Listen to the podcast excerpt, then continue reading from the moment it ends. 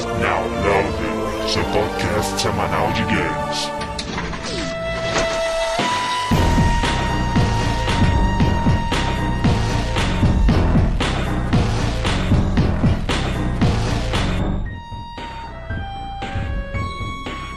E apertem start, está começando mais um round do podcast Downloading. E vamos para os nossos participantes de hoje. André, demônio elemental sumonado da própria Terra dos Mortos, com apenas um propósito, uma habilidade, um desejo: dominar o mundo ou fazer podcast e manter um blog sobre games enquanto a oportunidade não surge. Ou ainda que é- editar podcast. Editar também. O André, se ele não editar um podcast, Eu ele fico passa a pauta. doente, é verdade. Yogo, classificação. Paciente mentalmente desequilibrado de algum jogo do Tim Schafer. Quando um Psychonaut entrou em minha mente, ele viu cabeças decepadas de cavalo por todos os lados, cenas de Rei Leão, fórmulas físicas inúteis e mais alguns outros elementos de difícil descrição. E com certeza espadas de Final Fantasy. ah, é, isso faz parte dos elementos de difícil descrição, Ah, tá. porque eles passavam muito rapidamente. Junto com posters do Sean É Connery verdade. também. E action figures do Dante, é. Desenhos da amante do Fred, por favor. De, de gelo. Fernando Della Morte, cefador level 0, e estou vendendo esse lindo seto com uma bússola no meio por apenas metade da sua alma. Cara, é um bom negócio. É, e essa bússola pode vir a ser útil. Sua alma também, né? De certo modo. Ah, mas vai ter metade dela ainda, então você... Verdade, metade, meia alma pode ser útil. Slash Rick, Psychonauta com dor de cabeça, level 30 e. Puta que pariu. Dança da vitória. Dança da vitória. Então, chegamos a mais um podcast sobre outra importante personalidade do mundo dos games, né? Ah, é. Hoje estamos aqui para falar sobre um cara que acho que poderia ser acreditado como um dos responsáveis aí pela era de ouro dos adventures, né? Que a gente já Aham. falou em dois casts, inclusive. E eu acho que talvez o único desses que ainda tá na ativa mesmo, assim, né? Não, e que tá ativo, assim, maravilhosamente, né, cara? Pois é, cara. Uma das mentes mais criativas que... Exatamente. Ô, André, pergunta que não quer calar. Eu devo minha vida a ele? Cara, a sua vida talvez não, velho, mas. Ele ele não inventou fogo? Ou Não, nada por enquanto não. Ah, que ótimo. E ele também não inventou nem o Dante, nem o Sean Connery, É então... É, é porque, Rei Leão. Tá, então tá é porque o- os jogos dele são mais é, artísticos, então você que não joga muita coisa não. Pois é. Não É que, assim, a gente tem poucos jogos com o nome dele, né? Mas é um daqueles casos de qualidade sobre quantidade. Ele é um daqueles caras que, quando surge um projeto novo com o nome dele, cara, todo mundo já fica na expectativa, sabe? Porque você tem certeza, cara, que primeiro, com certeza vai ser algo extremamente criativo, inovador. Com piadinhas. Com piadinhas, provavelmente com bastante humor também, né? Coisa Aham. que falta, eu acho, nos jogos de hoje. E segundo, cara, provavelmente vai ser um jogaço, sabe? Uhum. Então, Ah, sempre, cara. Mas, André, quem é esse? Nós vamos falar sobre o fantástico Tim Schafer, né? Ex-LucasArts, atualmente no seu próprio estúdio Double Fine, né? Por quê? Por que, que nós estamos falando dele agora, nessa época do ano? Porque se vocês não sabem, um joguinho aí que é o fucking Brutal Legend, É cara. verdade. Ah, é. Olha aí. Então, Pegando aí a onda do rock nos videogames, né? Que aflorou tanto na última geração. Do Metal! Cara, eu acho ótimo aquele trema no Brutal, É. velho. Tipo, ele não quer dizer nada, mas é metal você colocar trema nas É coisas, sabe? Então nós vamos falar sobre os jogos do Tim Schafer, né? Claro que se você é um ouvinte do download mais antigo, você sabe que nós já falamos sobre muitos deles, né? No nosso Ah, cast claro. sobre LucasArts, né? Afinal de contas, não exaltando tanto assim o personagem criador deles, mas com certeza falamos de várias criações É, dele. e nesse cast, o que a gente vai fazer? A gente vai focar nos jogos que ele criou sozinho, né? E vai ser um cast em duas partes. Nessa primeira, a gente vai falar sobre o último jogo que ele fez na LucasArts, que nós comentamos bem por alto no cast da LucasArts, que é o Green Fandango. A gente vai entrar em mais detalhes sobre toda a criação do jogo Uhum. e também sobre o primeiro jogo dele na própria empresa, o Psychonauts. E no próximo cast, na semana que vem, a gente vai falar única e exclusivamente sobre Brutal O Legend. cast de hoje é um cast de personalidade dos games e o próximo será um cast review. Exatamente. Então, bora lá para Tim Schafer logo após a leitura de e-mails e recados. Será tão ligeiro que nem perceberá. Ah, boa.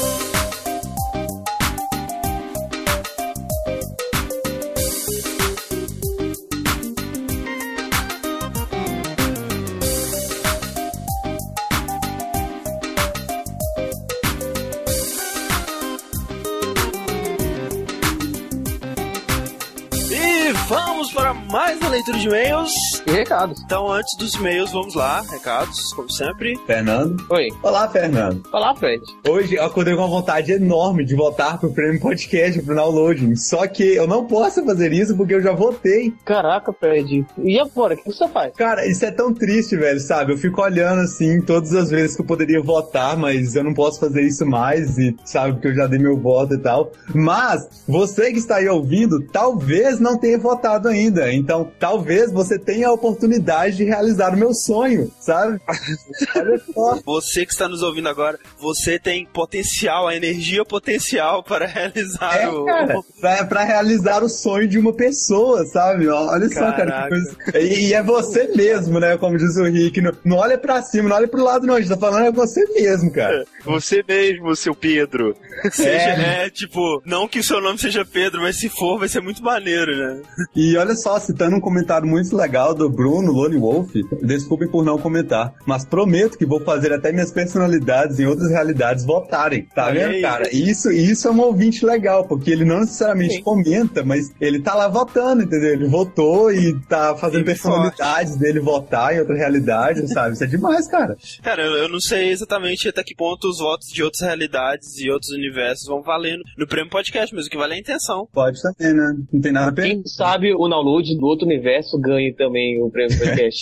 Então seja você também uma pessoa caridosa, uma pessoa bondosa que pensa no próximo, como o cara que clonou meu cartão, e vote no prêmio podcast para realizar o sonho do Fred. E como nós já comentamos né, em outras votações, se a gente ganhar, completamente culpa de vocês. Vocês são os ganhadores. Mas se a gente perder, também é culpa de vocês. É culpa de vocês. Você mesmo, Pedro. É. É, Jorge.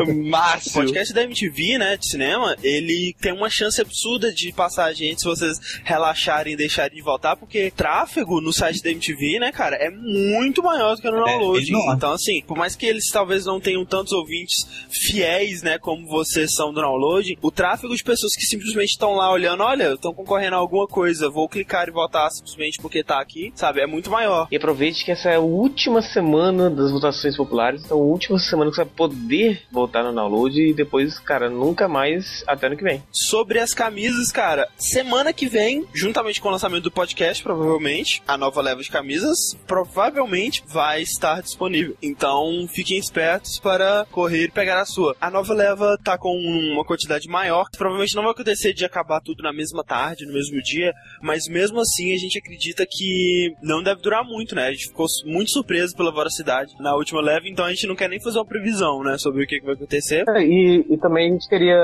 agradecer, né, o pessoal que comprou camisa, recebeu e deu um feedback pra gente, né? Falou que gostou muito, que tá usando ela. É, o feedback Ah, é. foi unanimemente positivo, né, até Que ótimo. agora. Não, e realmente, assim, não, não deixe de comentar, né? E se por algum motivo você sabe, ah, essa camisa pega fogo muito fácil e tal, sabe? Fala pra gente também, cara. É Fala legal mesmo, saber é essas coisas, sabe? Então É. não deixem de dar feedback aí com o tempo e tal, que isso é muito importante. E o pessoal que não recebeu ainda, né? A gente teve alguns problemas de logística e sei lá, mas todas as camisas que faltavam já foram enviadas, agora a gente tá por conta dos correios, né? Entregarem. É, elogios, reclamações sobre o serviço, qualquer coisa em relação aos produtos do downloading, mandem para vendas@downloading.com.br. É, geralmente, provavelmente sou eu que vou responder seu e-mail, então se quiser E o Rick xingar é o Fred, pode, pode xingar, à vontade. Eu, exatamente. Mais um recado, essa semana eu gravei um podcast da Rádio Blá, que é o podcast do site Blablaísmo. É basicamente uma rádio mesmo, né? Tem uma set list de músicas, a gente faz alguns comentários entre os blocos, e o tema foi músicas de Super Sentai e Tokusatsu. Olha que maneiro. Ficou muito Ah. maneiro, cara. Muito engraçado, então confiram lá, cara. Vale a pena. Eles também estão participando do prêmio podcast, então votem também neles e tal. Muito É maneiro. isso aí. Então vamos lá para os nossos e-mails, finalmente, né? O primeiro e-mail que eu tenho aqui é do Thiago Salvador, né? O Ogro himself, responsável pela Save State, coluna sobre emulação, que voltou essa semana, olha que fantástico. É, Ele diz o seguinte: salve galera do Downloading, segue aí uma listinha das coisas que eu odeio nos games. Muita gente, né, odeia muitas coisas também nos games, né? eles, eles puderam completar com muita coisa. Claro, vários é, relatos das pessoas sobre as coisas que eu dei, até comentários também sobre o que nós falamos que É verdade. E aí a listinha do Ogro é o seguinte: primeiro, backtracking, né? Ele diz é o reconhecido recurso para fazer o jogo durar mais, obrigando o jogador a voltar para os mesmos cenários repetidas vezes. No início do Uhum. jogo existem portas e obstáculos que não podem ser vencidos até conquistar uma nova ferramenta ferramenta ou poder especial. Quando bem feito, proporciona uma experiência divertida de exploração. No Como em Batman Arkham Castlevania, Asylum por exemplo, também. ou Metroid. No Batman Arkham Asylum, por exemplo, é opcional revisitar alguns locais para resolver os desafios do Charada. Além disso, o mapa da ilha facilita chegar em qualquer cenário sem perder muito tempo. Agora, existem jogos que te obrigam a ter novos objetivos nas mesmas fases e revisitá-las. Por exemplo, Assassin's Creed. Enfrentar de novo todos os chefes, Mega Man, ou simplesmente jogar de novo as mesmas fases de antes em dificuldade maior, vários da era 16 bits. Em Backtrack, um jogo que realmente me irritou muito foi Devil May Cry 4, cara. Porra, verdade, cara. Eu não terminei Devil May Cry 4 quando eu percebi que eu tinha que passar por tudo de novo com o Dante. Ele continuou repetição de inimigo. Cansei de contar quantas vezes nocauteei o Garcia em Streets of Rage. Parece que FTP tem continues infinitos. Aí continua layout japonês do controle do PlayStation. Cara, isso é verdade, velho. Tipo, passamos a vida inteira nos acostumando a confirmar no X e cancelar no círculo. Nossa. Mas a porcaria dos jogos japoneses, ou quem tem um PS3 japonês, esse comando inverte. No que diabos ele estava pensando, cara, isso é verdade. Qualquer jogo japonês, assim, que você vai jogar, ou ah, um porte americano de um jogo japonês mal feito, assim, o, o botão de confirmar é sempre no círculo e tal, e, e é um saco. cara. Continua RTS com síndrome de Sin City. O objetivo é destruir a base adversária que está logo ali do outro lado da rua. Então vamos começar cortando lenha, minerando ouro e construindo um alojamento soldado. E o, o último que ele fala é final de jogos 8 e 16 bits, que é normalmente uma imagem estática ou imagem nenhuma, com um texto mal digitado parabenizando o jogador. Vai lá então, próximo e-mail, Fernando. O próximo e-mail aqui é de alguém, né, que, que é um conhecido de algumas pessoas. Mas da Nath, olha só. Ela participou com a gente também no, no cast. Bate um pouquinho mais na tecla do que, do que a gente falou sobre, lá sobre os BRs, né? Olá, pessoas. Só queria contribuir com um link que prova meus apontamentos referentes a BRs no MMOs. Depois do cast, algumas pessoas vieram falar comigo via Twitter dizendo que BR não era tão ruim barra odiado assim. Olha as definições que os próprios gringos colocam no Urban Dictionary sobre a raça desejada. Cara, é é muito engraçado, cara. Tem tipo assim, definição BR. As iniciais representam Brazilian. Eles falam português e parecem dizer puta bastante.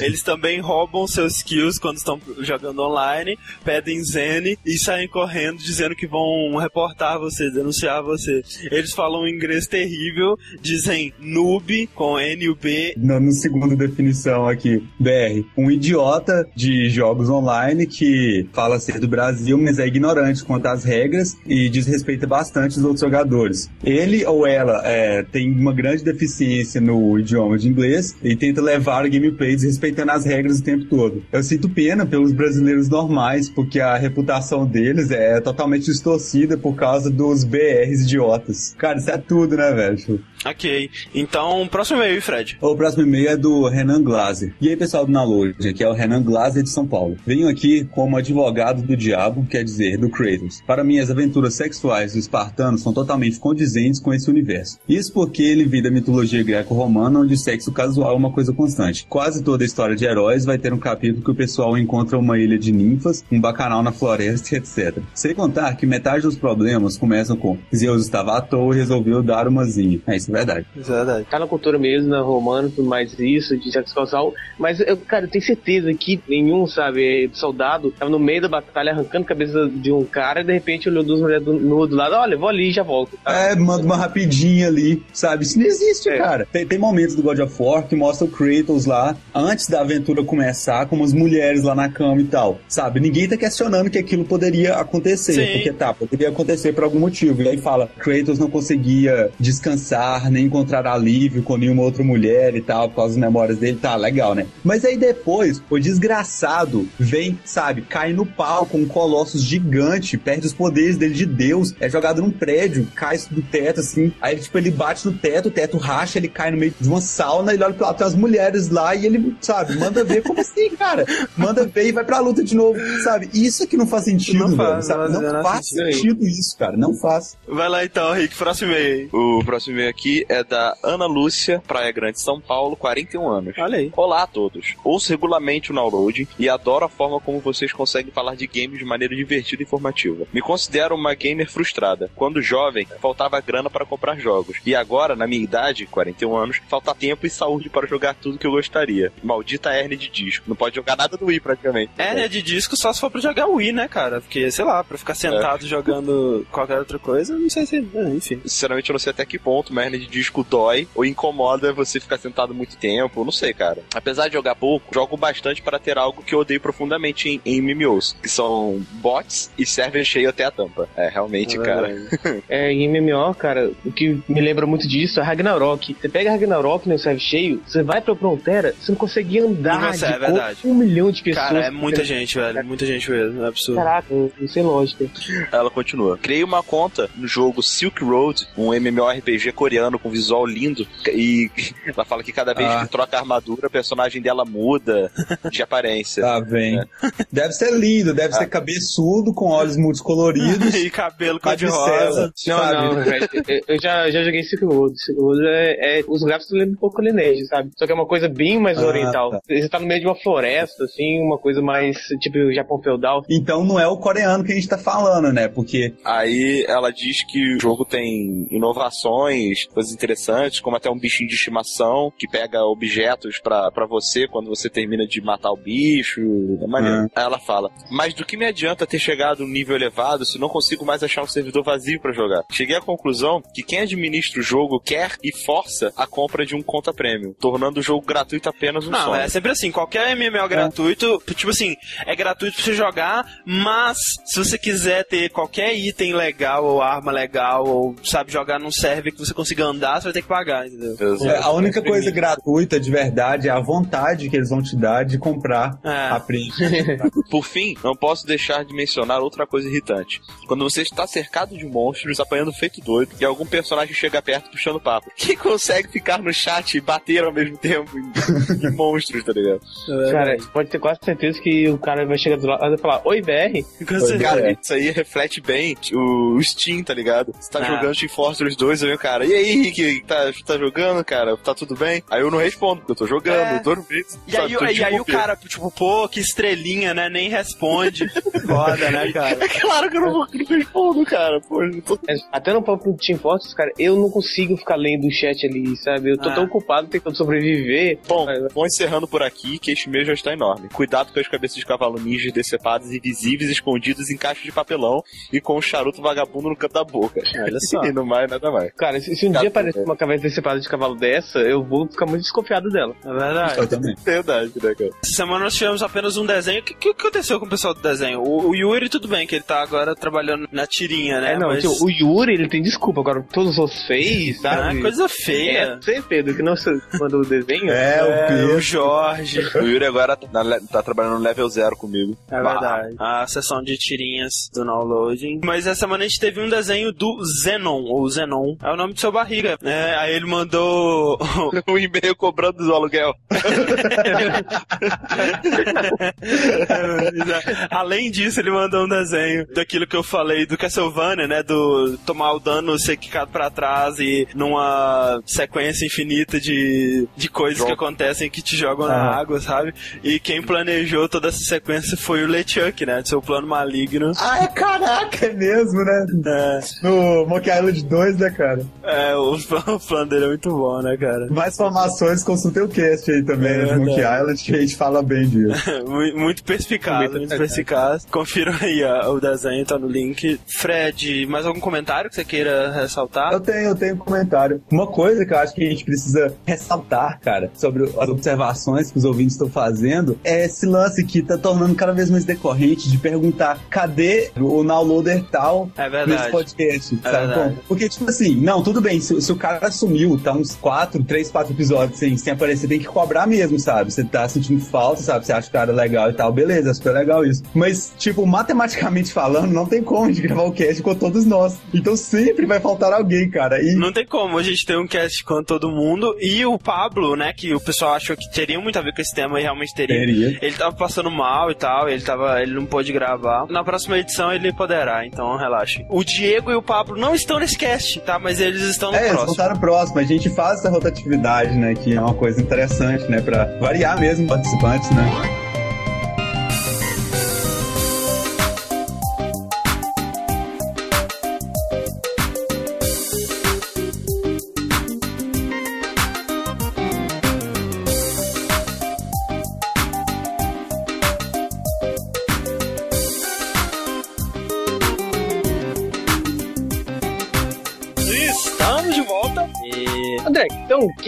É? Schafer? Olha só, esse cara chamado Timothy Schafer nasceu em Não, 1967. eu- eu- Chamado o quê? Timothy Ah, Timóteo tá. Eu tinha entendido. Tipo, Tiamat Schaefer no Cabelo Dragão, saca? ia ser foda. Ele nasceu em 67, né? Ou seja, hoje ele tá com o quê? 40 e poucos. E é o seguinte, ele foi um gamer, né? Desde criança, assim. Ele teve contato bem cedo lá com o Odyssey, com os primeiros Ataris, os computadores domésticos e Cara, tal. pelo que ele disse, ele era um nerd de maneira inacreditável, sabe? Muito mais nerd do que muitos nerds que nós conhecemos hoje. Não, é aquele cara que ficava em casa o dia inteiro na frente daquele computador que gerava duas cores, assim. Porque, tipo, hoje a gente fica em casa o dia inteiro, cara, mas tem coisa pra caralho pra fazer no computador, É, sabe? Porque hoje em dia o computador ele se integrou à sociedade, né? Você faz trabalho, você conversa É. com pessoas por ele. Antes não, antes era, sabe, Space Invaders total, assim, no computador. E. E, e olhe lá, cara, e olhe lá, E que olhe Space lá. Invaders ainda era muito dependendo da época. Diz ele que ele passou a adolescência toda dele jogando com videogame, cara. Então, É. então Ele falava que ele era meio tímido, né? Então,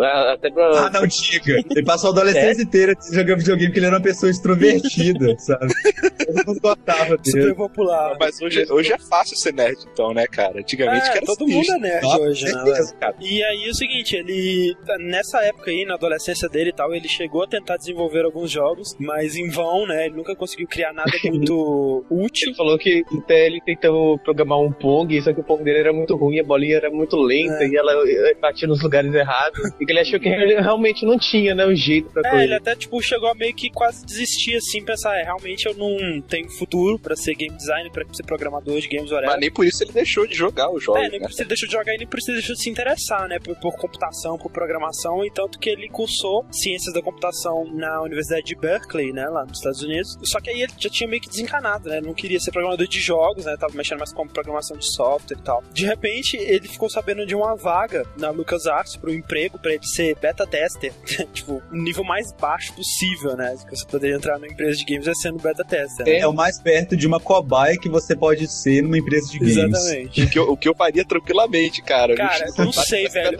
Não, não, é você jogar o jogo por diversão, cara. Beta test é você ficar em um cantinho, você pula em cada pixel É, vendo. Pois é, o pessoal fala assim, não, cara, beta testa, testar os jogos antes de todo mundo, jogar todos esses jogos fodas de todo mundo. O pessoal acha que é tipo o, o emprego dos sonhos, né, velho? Mas imagina, tipo, você vai pegar um jogo inacabado, todo horrível, cheio de bug, Literalmente todo, milhares de bugs. milhares, de dezenas de milhares de bugs, que você vai ter que ficar jogando aquilo, sei lá, sabe, 12 horas por dia. Cara, eu já faço isso pro podcast, cara.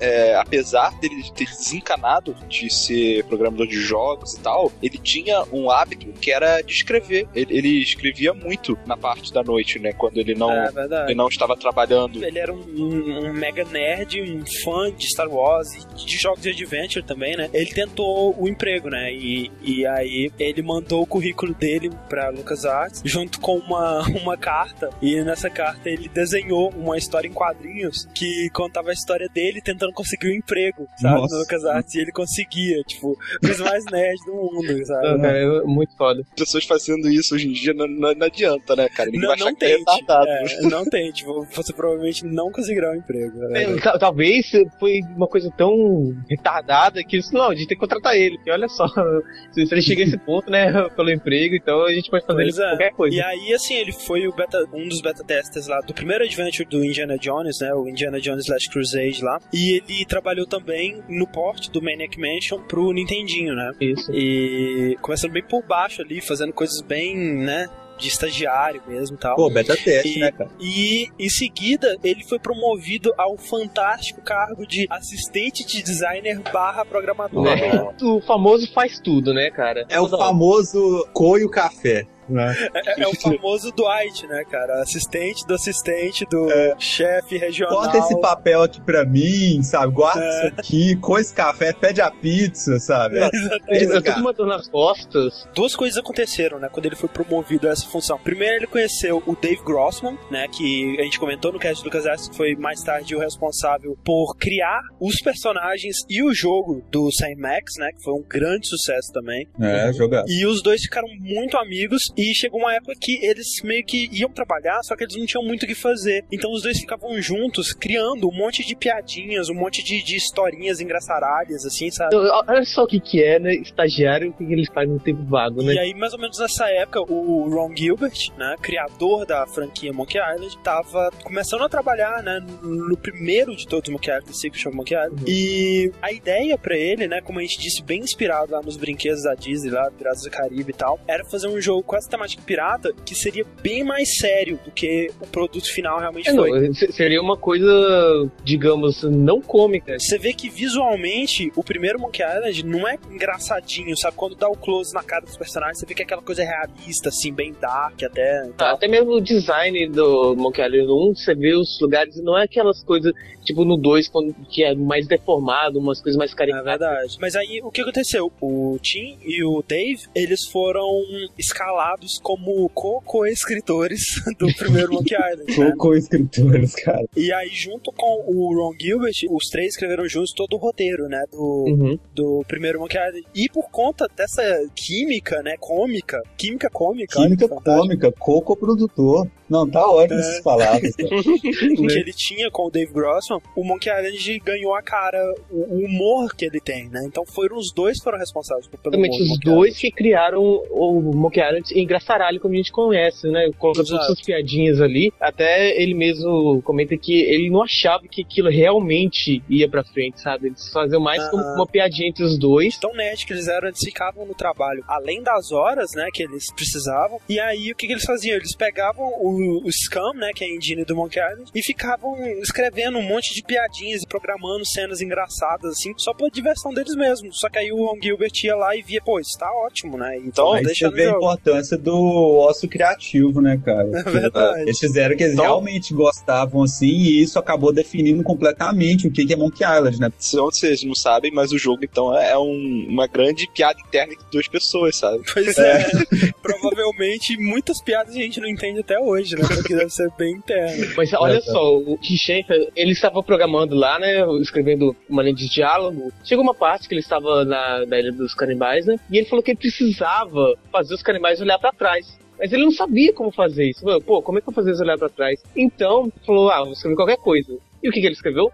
o macaco de três cabeças, por acaso. Exatamente. Exatamente. Tim Schafer foi o criador dessa frase magnífica. E aí ele até contava que ele, o Ron Gilbert, depois viu isso, achou genial, mas aí ele tava meio receoso. Falou, não, coisa idiota, a gente vai botar um macaco de três cabeças no, no, meio do jogo, né? Tipo, o pessoal vai achar que tinha retardado. o Ron Gilbert, ele, não, vamos colocar essa ideia pra frente, isso vai ser muito legal, muito engraçado. E acabou que o The Tim Schafer gostou, e aí que ele aprendeu a parar de se preocupar com o que as pessoas vão achar dele quando ele tá fazendo o jogo, né? Ele, ele não pode é, se limitar, limitar a criatividade dele. Exato, limitar Exatamente. porque com medo que os outros vão pensar, sabe? Ele libera tudo. E assim, Monkey Island foi um gigantesco sucesso. Eles então repetiram a mesma equipe no Monkey Island 2, né? O, o Ron, o Tim e o Dave, né? O Dream Team da LucasArts, digamos assim. É, exatamente. Uhum. É, e o trabalho deles nesses dois jogos foram tão bem reconhecidos que a LucasArts é, entregou pro Tim e pro Dave a liderança do Deco Tentacle, né? Que é o próximo Exato. jogo da LucasArts. Os dois trabalharam que, cara, ficou maravilhoso também. Maravilhoso, que é aquela sequência do Manic Mansion que é, cara, um jogaço, velho. Muito ah, bom mesmo. E, e, eu acho que foi aí que o Tim Schafer começou a colocar as pitadas da personalidade dele no jogo, cara. Porque você vê o quê? Tem o Road Heavy Metal, Corra, né, no total, jogo. né, cara? Um dos personagens é um Road de uma banda de Heavy Metal. É, e o outro é um fucking nerd, né? É. Então, tipo, eu é. acho que ali eles começaram a, sabe, e, e a outra é uma maluca. Olha aí, todo mundo. não, tudo, tudo que o Tim Schafer representa, é. né? Exato, cara. Então, daí pra frente, todos os jogos do Tim Schafer realmente foram peças da, da uhum. mente dele, né? Da, da pessoa. É verdade. É Essa verdade, maluca cara. é a do, do esquilo, tá? Isso, é ela mesmo. Ah, Lourinha. É um hamster, na verdade. Né? É um hamster. É.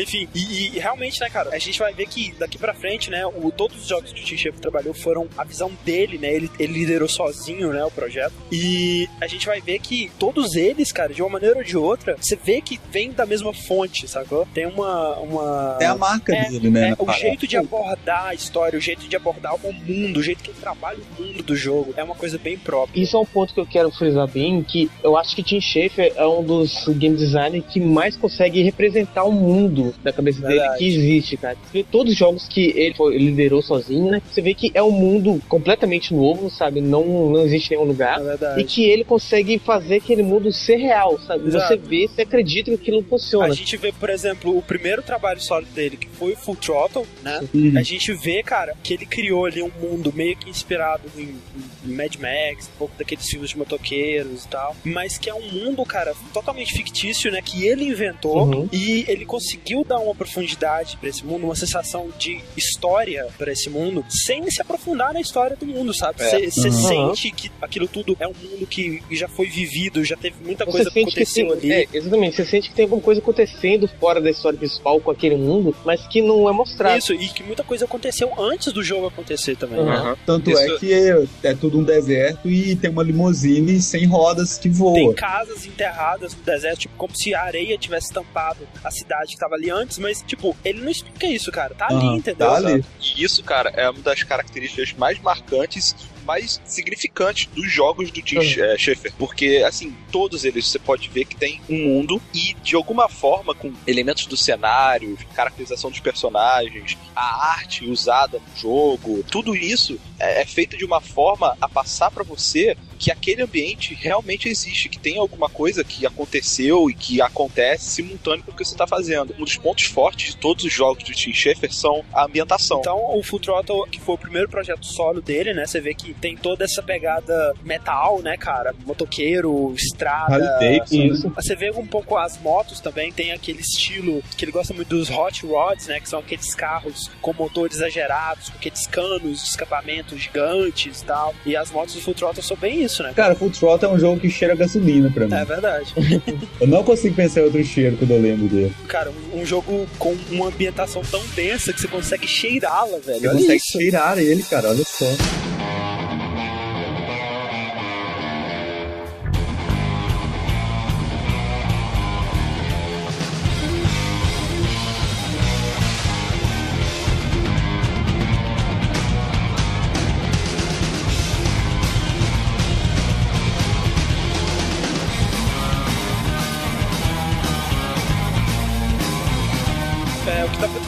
Época, né, que a gente também chegou a comentar no cast do LucasArts, que era o, declínio dos adventures, né, cara? Porque chegou uma época que todo mundo fazia muito adventure, tava ficando saturado, e por outro lado, o 3D tava chegando com tudo, né, e todo mundo só queria saber de jogo em 3D. Tipo, você era um perdedor se você ainda fazia coisa em 2D, sabe? Nossa, que E E aí, e sempre teve aquela tradição, né, de jogos de adventure sem 2D, né, cara? A gente tava tendo a transição de todos os jogos que eram em 2D pro 3D, né? Por exemplo, jogos de ação em 3D, jogos de plataforma em 3D, RPGs em 3D, né? Então, o, o que a LucasArts e o Tim Schafer pensaram, né, em fazer era exatamente a transição do que eles faziam melhor, né, que eram os adventures, para o mundo em 3D também, né? Uhum. Só que teve um pequeno problema nessa transição, né, André? Você vê como é que o Tim Schafer é um cara visionário, porque apesar de ter essa tecnologia nova em 3D, que muita gente estava usando, ele achava que ela ainda não estava bonita o E suficiente. não tava, né, cara? E não tava, em, sabe? Em 97, por 96, por Exato. ali, não Por tava. favor, cara. né, cara? Não Não tá. tava, mas todo mundo ficava babando num quadradinho que, sei lá, descia uma escada.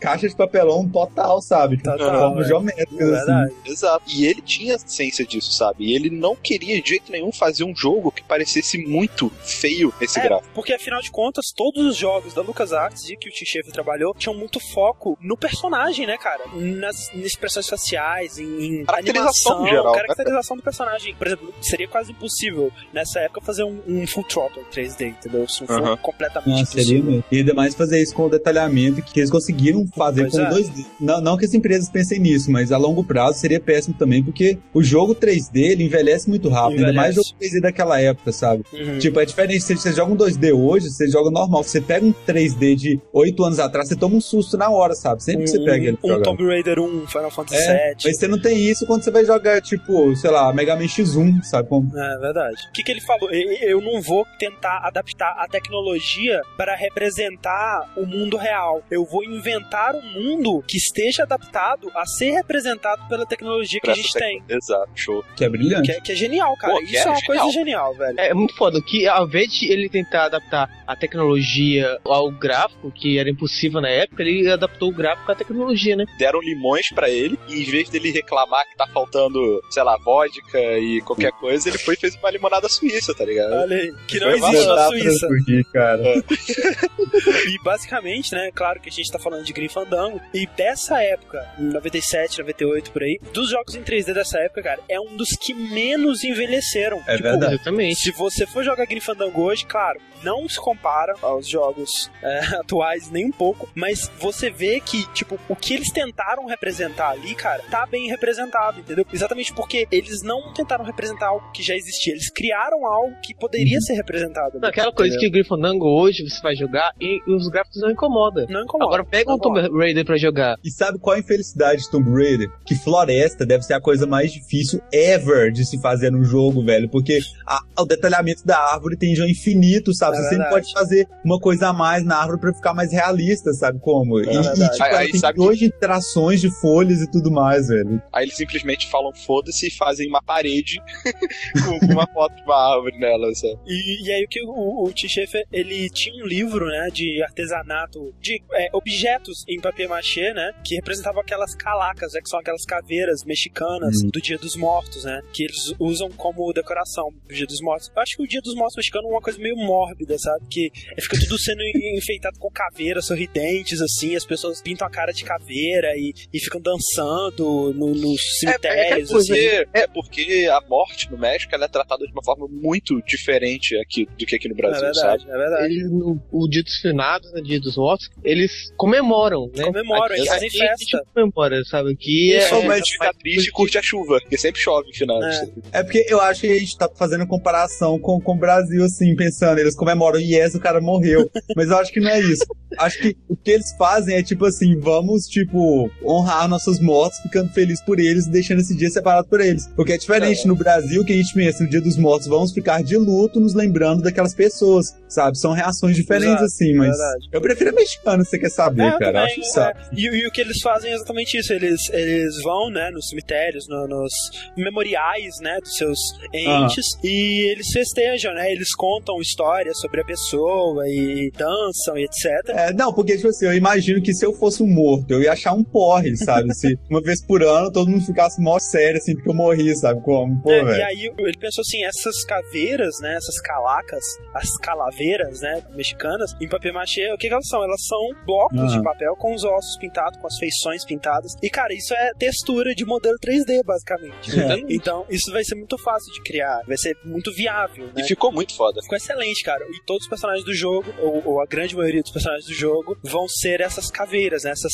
essas calacas. Ele teve essa ideia, e mas aí ele pensou: é, ótima ideia, é viável de se fazer. As calaveiras vão habitar a Terra dos Mortos, mas ele não sabia exatamente o que, que elas iam fazer na, na Terra dos Uhum. Mortos, né? E aí, começando a pesquisar sobre essa coisa do Dia dos Mortos, né? Que vem lá da- das crenças astecas e tal, da- sobre a vida após a morte e tal. Ele descobriu que uma dessas crenças é que quando a pessoa morre, ela vai pro plano mais negro, mais horrível do submundo, né? Digamos, do inferno, né? Seja lá como você queira interpretar. E os mortos, eles vagam por lá por quatro anos. Nossa, tipo, tem, tem um timing, assim, cara. Pois é, eles ficam lá por quatro anos. Nesses quatro anos, eles meio que pagam todas as falhas em vida deles.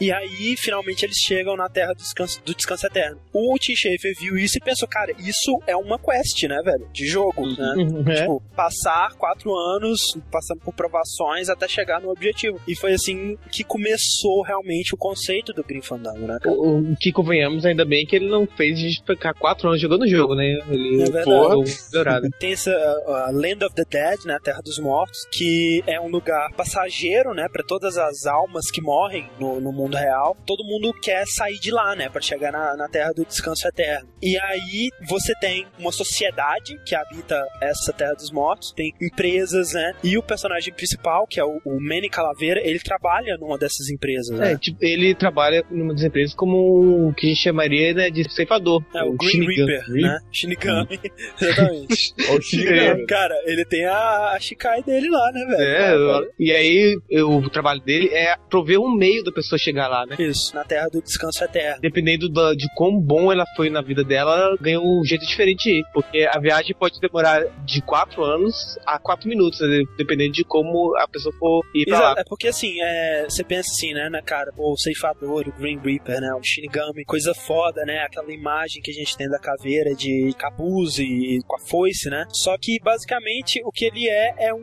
um cara que vende pacotes de viagem, ele pega os clientes, né, ou seja, as pessoas que morrem, tem essa agência de viagens e você tenta pegar o melhor cliente, né, os melhores clientes são os que tiveram uma melhor vida para vender para ele um, um pacote melhor, para contar isso na sua conta, digamos assim, para você também conseguir o seu passe para ir para a Terra do Descanso Eterno, né? Porque todo mundo ali é, já foi um ser humano, tirando os demônios, né? A gente vai falar deles mais pra frente. E todo mundo quer sair dali, né? Ou quase todo mundo. Mas alguns sabem que foram péssimos na vida real e acabam ficando por ali mesmo, sabe? Param Canto no meio do caminho e aí cria-se uma cidade ali, né? E tal. Você vê como o mundo é bem pensado, né, velho? Isso é meio, meio que o que aconteceria mesmo, eu acho, né? Outro Ele lado. pensou em todo esse processo aí de, de formação desse mundo, né? Através dos anos. Ele pensa num mundo como ele aconteceria na vida real, né? O, se todo mundo ganhasse um caminho que você tem que percorrer por quatro anos pra chegar, me- menos a metade das pessoas ia concluir isso, né? Ia ser E não é um caminho. simples caminho em linha reta, né? Tem provações no É, caminho. Ah, tem, tem de- monstros, aí. demônios. E... e aí você é o Manny Calaveira, né? Que a gente não tem muita informação sobre o passado dele. E não tem, né? Isso, e assim, e- ele aparentemente não foi uma boa pessoa, sabe? Porque, digamos, uma pessoa que foi razoavelmente boa geralmente não consegue um pacote bom, então eu acredito que as pessoas que tenham que pagar esse débito trabalhando lá tenham tido uma vida pior ainda, sabe? Exatamente. Pra- tipo, pra- você foi tão ruim, mas tão ruim que você vai ter que ser um burocrata que quase vende seguros, né? Exato, é. Antes dele poder ir para os quatro anos, ele ainda tem que cumprir é, serviço comunitário, digamos assim, sabe? a história começa, né, com o Manny reclamando, né, que ele não consegue bons clientes, né? Os clientes dele, em vez de eles qualificarem, por exemplo, um carro conversível, um, um cruzeiro ou o trem número 9, né, que seria o melhor pacote possível, que levaria a pessoa até o outro mundo em apenas 4 minutos, eles qualificam para uma bengala, sabe, de caminhar.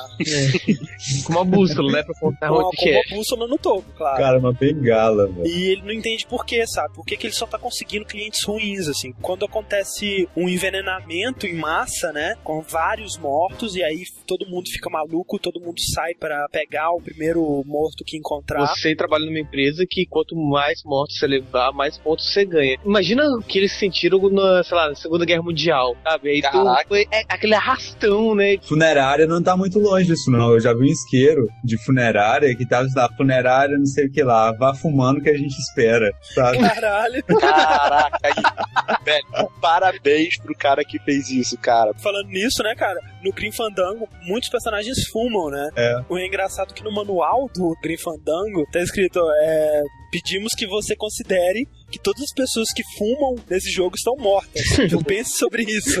entendeu? E aí tem esse envenenamento.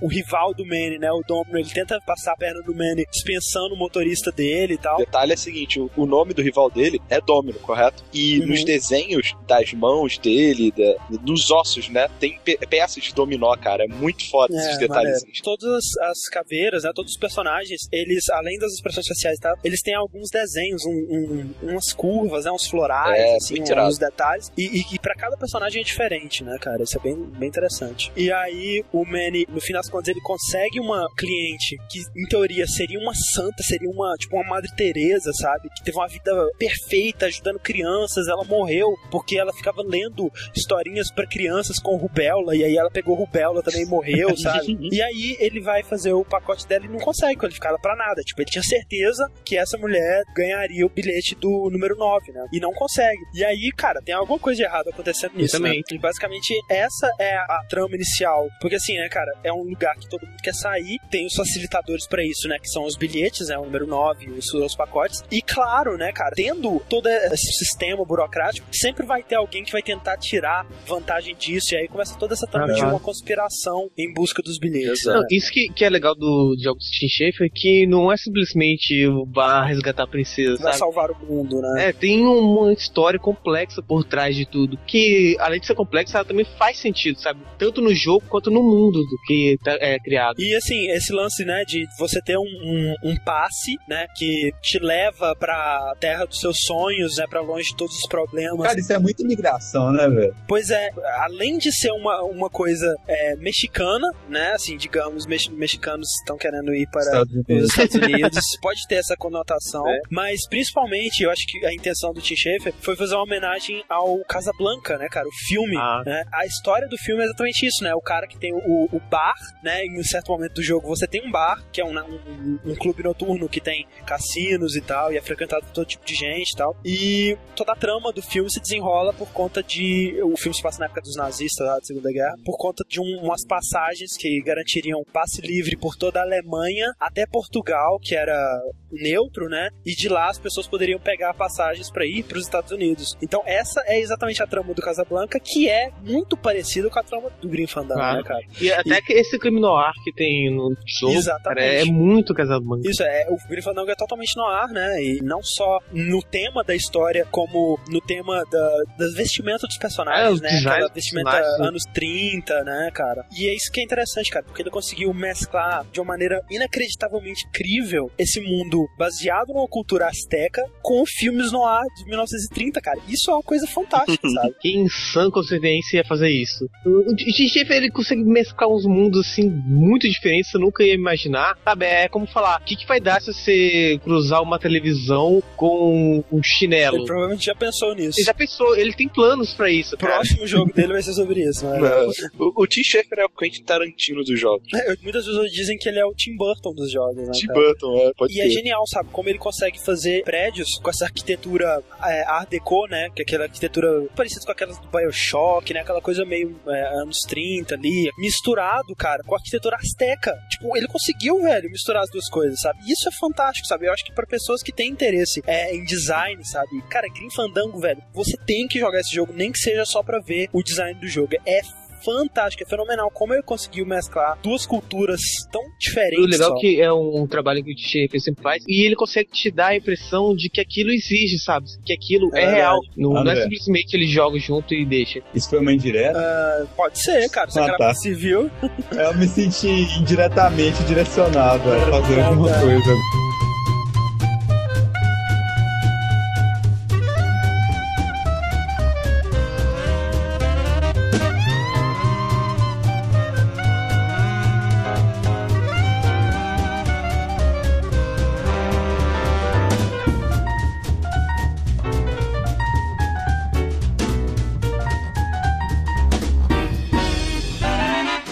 Outro ponto fortíssimo deles são sempre os personagens, né? O Manny é um personagem fantástico, né? Ah, muito. Ele é caribaco. Carismático. E pra mim, ele tem um dos melhores sidekicks de todos os tempos. E pra mim, o melhor personagem do jogo que é o Glottis, velho. Por mais que ele seja irritante em alguns momentos, cara, ele é foda, velho. Ele é muito Eu- legal, cara. Eu queria ter lembrado do Green Fandango pra falar do Sidekicks, cara. Eu ia falar do Glottis com certeza, cara. Ele é muito maneiro. Ele é muito legal. Ele é muito engraçado, sabe? É impressionante, cara. Como que assim, você olha pra ele, velho. Ele deve ter o quê? 10 polígonos, sabe? Ele é muito quadradão.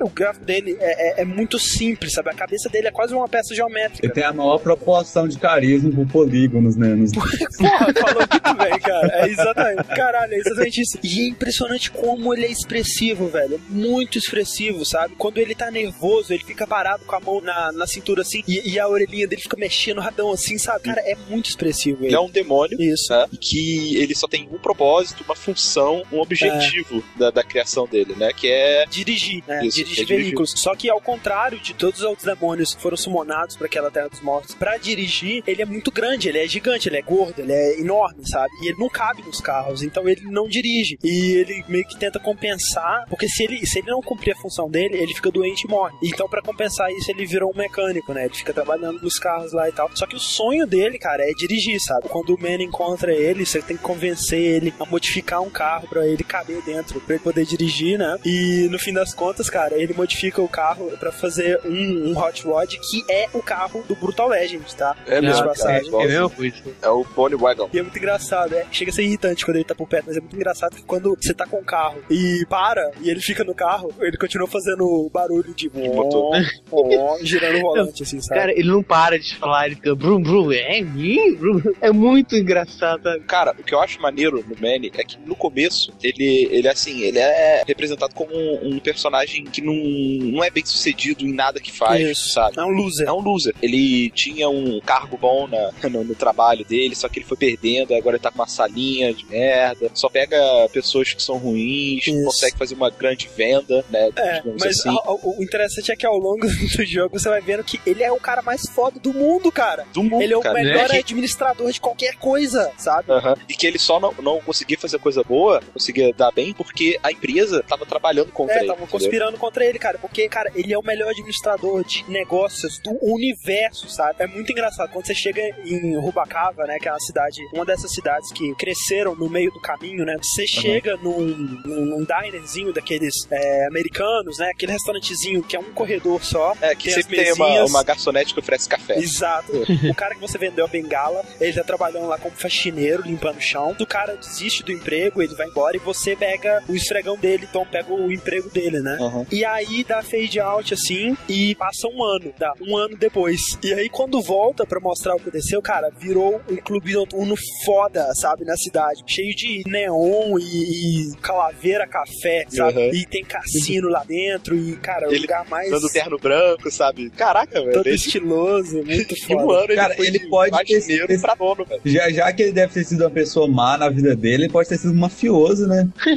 Sabe-se lá como ele conseguiu esse sucesso administrativo também. Depois ele também, cara, mesma coisa. Ele foi pra dentro de um barco, né? Depois de, de uma série de eventos. Barco fudido, É, né? um barquinho de merda, sabe? E aí, mais uma vez, aparece você com um esfregão, limpando os convés do barco, vai dar fade out. Aí, um ano depois, aparece ele com a roupa de capitão, tá ligado? Aí No o barco lindo, assim, todo pintado, todo colorido, com, com escapamento, escapamento cromado. Que isso? É, foda ele é muito foda. Chamando ele de capitão, assim, tá ligado? Isso é uma coisa que é interessante que a gente não comentou, porque o jogo se passa nos quatro anos, né? Em quatro anos. Tem toda essa coisa de quatro anos, quatro anos. Só que você só joga um dia de cada ano, né? E sempre no dia dos mortos. Ou seja, você começa no dia dos mortos, aí você acontece um- uma série de eventos, dá fade out e passa um ano. Aí, no ano seguinte, no dia dos mortos, vai acontecer uma série de eventos de novo que você vai jogar, passa um ano. É uma maneira interessante de dividir o, o jogo em fases, né? Em blocos, assim, digamos. Porque cada ano você tem uma área grande, né? Geralmente, com vários puzzles não lineares, né? Você pode é, resolver eles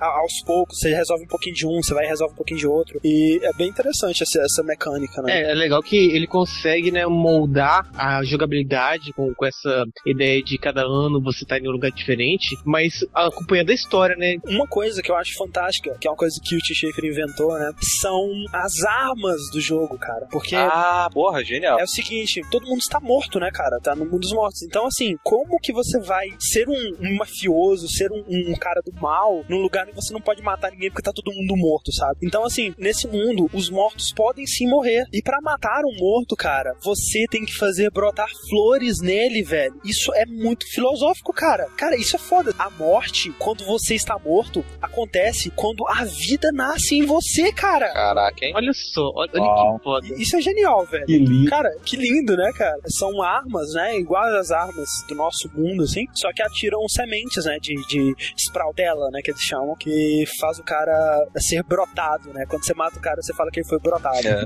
E, cara, você vê, logo com as flores, que é algo que a gente bota em túmulos dos mortos, né? Porra, cara? sensacional, olha isso. Enfim, quanto à jogabilidade dele, né? Como a gente já até disse no cast dos Adventures da LucasArts, eles migraram de uma interface point and click, né? Pra uma interface de movimentação 3D, né? Do personagem 3D num cenário pré-renderizado em em 2D, estilo, sei lá, Land of Dark, Resident Evil e tal. E pra mim, assim, embora funcione, embora você consiga jogar, eu acho que eles não deviam, né, cara? Eu acho que poderia ter continuado com o point and click. Eu acho que funciona melhor pra um melhor. adventure desse tipo. Principalmente no Grim Fandango, que foi a primeira tentativa deles, cara, é muito difícil você saber quais os objetos que você pode interagir, principalmente quando tem vários objetos próximos um do outro, porque você sabe que o objeto é acessível quando o Manny olha pra ele, né? O Manny tá andando assim, aí de repente ele olha pro objeto, você sabe que aquele objeto dá pra interagir. Mas muitas vezes, quando tem muitos objetos próximos uns dos outros, é, é muito sutil o movimento que você tem que fazer pra ele olhar de um pro outro, É, sabe? você Tipo, não sabe botão- exatamente pra onde ele tá olhando, né? isso. Às vezes é difícil você saber com o que, que você pode interagir e também, muitas vezes, pra onde você pode ir, né? Eu não sabia pra onde tinha caminho pra eu ir, entendeu? Isso é triste, cara, agarrar no jogo com isso, dá uma raiva inacreditável. Tipo assim, o caminho é que você subir uma corda que tava na parede, só que você nem sabia que aquilo era uma corda pra início de É. conversa, sabe? Você conseguia identificar isso. Cara, eu lembro que eu amigo meu, a gente ficou, tipo assim, mais de um mês agarrado no Final Fantasy VII e a gente não sabia que você podia subir a parada, sabe? É, eu, eu acho que, que a parte de jogabilidade dá até pra dar um desconto, né? Porque foi a primeira tentativa deles. Aquela coisa, um adventure em 2D, né? Como é que você pensa pra migrar pra 3D? A ideia de ele olhar para os objetos é Uhum. muito bem bolada. E outra coisa que eu acho é que, assim, o final do jogo, o ano 4, eu achei o jogo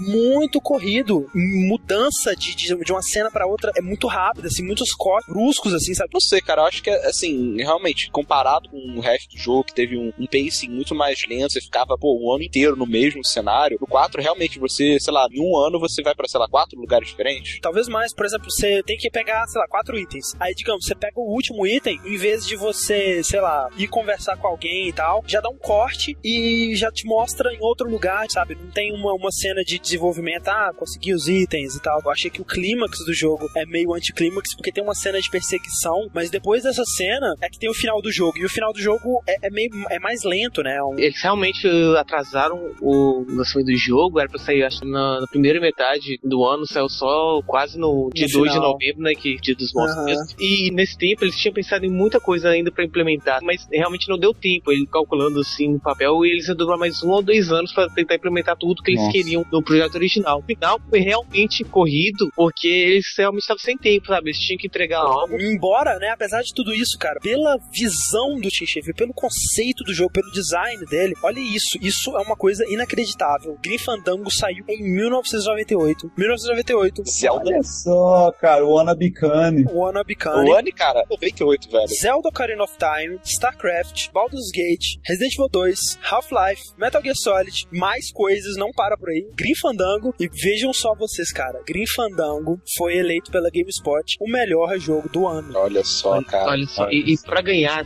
desses pesos pesados que tinha ali, A- Às vezes eu queria poder voltar no tempo com o site pra gente poder viver esse site. sabe? Cobrir o ano, né? O de ano, né, 88. cara? A, a gente não seria um podcast, porque ninguém ia ter conexão pra baixar. Nós seríamos é uma, uma página rádio. HTML. Leitura de É. cartas. Uma página HTML na GeoCities com e-mail pro Zipmail. Ah, é. Caraca, eu tive esse e-mail, velho.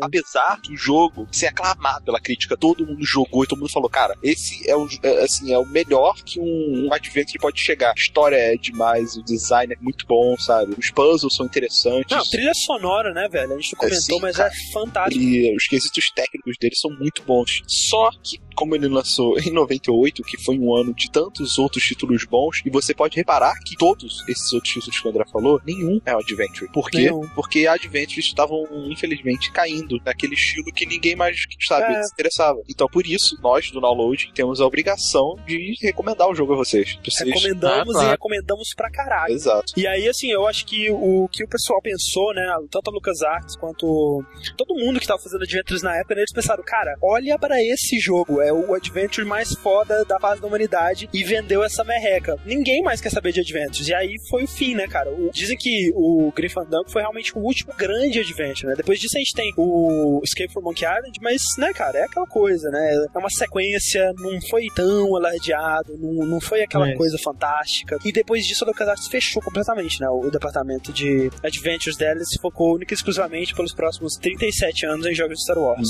exatamente. É incrível como conseguem consegue achar assuntos de Star Wars ainda, né? É. Cara, se a franquia Star Wars fosse uma vaca, ela estaria amarrada, ela estaria assim, fininha, sabe, toda sugada, falando kill me, please. Jorge Lucas lá tentando ordenhar ela, já saindo sangue, tá ligado? George Lucas babando leite com sangue. Credo. Mas olha só, podia ser pior, porque pelo menos Star Wars tem um universo, né? Então você pode criar a República Antiga, você pode É. após Darth Vader e tal. Agora, e a Segunda Guerra Mundial, que é só uma guerra que tá, tá aí do mesmo jeito, sendo explorada de milhões de padrões né, diferentes, cara. E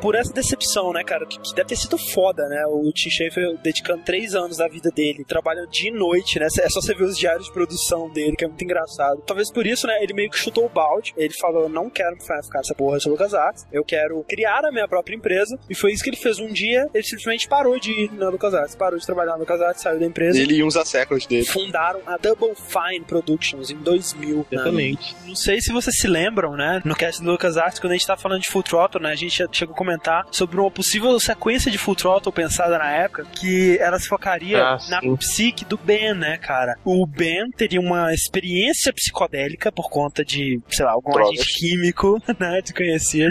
É, drogas, cara, drogas. drogas. E o jogo basicamente se passaria dentro da mente do Ben, né? Felizmente, alguém chegou pra ele e falou: não, tipo, jornal na cabeça, não. Nesse caso, ele viajou total, sabe? Seria Eu acho bizarro, que, né, que ele que tinha usado LSD e todas as drogas possíveis pra ter tido essa ideia. Seria muito Cara, mas sei lá. Eu acho que de repente poderia até. Cara, sei tá, lá. cara. poderia ser uma- um jogo ótimo, mas eu acho que não teria nada a ver com Full Throttle. Não, não encaixaria como uma sequência É, e- Full Throttle, entendeu? Exatamente isso, não, não, não combina com o Ben. É, Mas assim, felizmente, né, o conceito evoluiu bastante, assim, de Tipo, bastante. muito. Mas se você vai parar pra pensar, é exatamente o mesmo conceito, né, cara? Um jogo que se passa dentro da mente, né? Ou boa parte desse jogo se passa dentro da mente, que é o Psychonauts. É, então, em 2005 foi lançado o jogo Psychonauts. Foi né, um sucesso enorme de crítica, mas a gente fala mais sobre isso depois. Sim. E ele era um jogo de plataforma 3D. né? agora eles já passaram completamente para 3D, né? Já tinha muitos recursos para fazer isso. E ele era um jogo com uma ideia de visual e conceito extremamente original. Né? Basicamente, ele focado no ato de você entrar na mente de alguém tem algum problema ou alguma dificuldade, e aí dentro da mente dessa pessoa você solucionar esse problema. Esse Exato. cara que faz essa atividade é o Psychonaut. Isso. ele é um agente que consegue usar os poderes da mente. Ou seja, ele não somente entra na mente das pessoas, mas como ele consegue usar levitação, é, Telecinese, pirocinese. to- todos esses poderes que teoricamente paranormais, mente né? Mais uma vez, né? O Tim Schafer joga na nossa cara um mundo fantástico, um mundo cheio de história, né? Você tem uma backstory aí pra esse mundo maior do que. Tem mais explicações, Tem né, mais assim. explicações, né, do que aconteceu naquele mundo antes do jogo, né? Que a gente sabe sobre o mundo dos Psychonauts, né? Que, embora seja o planeta Terra, é uma versão do planeta Terra bem bizarra, né? Bem Tim É. Burton, digamos assim. É assim, o, o visual todo do Psychonauts ele é marcado por essa coisa de não simetria. Né? Isso. Poucas coisas são simétricas nele. É tudo cenário, os personagens parece que eles são de alguma forma deformados ou parece que as coisas são improvisadas, sabe? Encaixadas improvisadamente. Nada é reto, nada é linear, sabe? Ele é bem. Que é tudo bem o estilo visual do artista que fez todo o design de personagens e de cenário do Psychonauts, que é o Scott Campbell, né? Que trabalhava na LucasArts junto com o Tim Schafer, migrou pra Double Fine junto com ele. E ele tem um estilo, né, visual, ele desenha à mão muito próprio, né? Muito estilizado, que é um estilo Aham. bem cartoon, assim, que eu diria que parece um pouco com aquele desenho da, do- dos Amigos Imaginários. Como é que chama aquele desenho? Assim, Foster. é. Foster, é, sei lá o que. Parece bastante com Coragem com o Covarde. Também é esse estilo bem cartoon, bem estilizado. E o, o Psychonauts é exatamente esse estilo, só que 3D. Você pegou esse personagem 2D e fez o giro dele pra 3D, né, cara? E eles conseguiram passar muito bem essa transição. A definição de Psychonauts do próprio Tim Schafer é a seguinte: acampamento de verão, lendas antigas, teoria da conspiração, trauma, arrependimento, complexo de inferioridade, culpa, paz, mães, primeiro amor, declínio, insanidade, mutação, disco. Caralho, Essa- ótimo, né, velho? É isso, acabou. É. Então essa semana a gente fica por aqui, até semana que vem e game over. Ah, deu certo.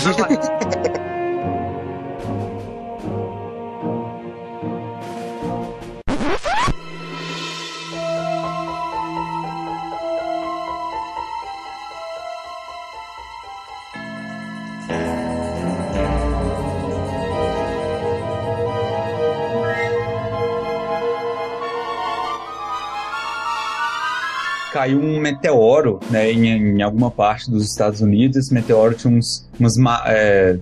cara, não tem como não, não falar de uma forma que não pareça tipo um meteoro de LSD ou coisa do tipo, mas ele tinha poderes psicoativos e tinha É, coisas chama, é, é um material que chama Psytanium, né? ou LSD, né, dependendo. Ou LSD, dependendo, exatamente. É, é um material que quando você entra em contato com ele, ou você desenvolve poderes psíquicos, ou você fica maluco, né, basicamente. Cara, que estranho, né? Tipo assim, um, um LSD gigante, assim, cair na Terra. e, e aí é bem o que o André falou mesmo, né? As pessoas, tipo assim, os animais e as pessoas começam a ganhar poderes, né, psíquicos e algumas delas começam a ficar loucas. Essas pessoas loucas foram movidas pra um asilo, né? Na Não, um sanatório, né? É um sanatório, né? Cheio de várias pessoas extremamente loucas e outras pessoas que têm poderes psíquicos, né? Começaram então a trabalhar eh, essas habilidades pra salvar pessoas loucas ou pessoas que têm algum trauma, alguma coisa do tipo. Como é o caso do personagem principal, né? Ele tem esses poderes psíquicos, ele tem a habilidade de entrar na mente das pessoas e tentar resolver o que tá acontecendo de errado lá. Os Psychonauts são agentes do governo, na verdade, né? Que combatem o mal, digamos, com seus poderes psíquicos. E eles construíram uma instalação militar nos arredores da cratera desse meteoro, desse meteorito, que é um acampamento de verão, que na verdade é um disfarce para uma instala- instalação militar que treina essas crianças que têm poderes psíquicos, né? E aí começa a. E aí começa de fato a história com o nosso personagem Rasputin. Ou Rest, né? Ou. Coisa também, Res. Ele foi criado no circo. Ele, é, ele vem de uma família de trapezistas, malabaristas, etc. E ele descobre que ele tem poderes psíquicos e Isso. parece que há algum conflito com o pai dele que ele prefere que ele fique longe dessas atividades e continue é, no É, circo. o pai dele não aprova o uso dos poderes psíquicos, meio que tem medo de- de- desses poderes. E aí né? vem aquele lance da repressão, É. que era o conceito do jogo, né? E aí o, o Rez ele foge de casa. E o Yates, como ele muito bem falou, na verdade ele foge do circo, né? Em vez de fugir pro circo. E acaba entrando nesse acampamento de pessoas é, paranormais. Isso, as pessoas que estavam lá pra treinar os poderes paranormais, né? Sendo que ele não não foi inscrito, né? Ele meio que invadiu e. e- Aham. De todas as formas possíveis, o que ele fez foi uma invasão, sabe? Assim, sem É. menor desculpa, assim. Isso, e aí o- os professores, né, os adultos lá, os psychonauts mesmo, eles falam, ah, você não pode ficar aqui, aqui é só pra quem recebeu os convites e tal, e ligam pros pais dele, mas eles acabam vendo que o Rez, ele tem poderes muito grandes, né, cara, poderes paranormais muito É, fortes. muito desenvolvidos pra, pra alguém da, da propriedade dele, né? Exato. E aí, um dos Psychonauts mais famosos, né, no, no jogo, que é o Sasha Nine, ele começa a treinar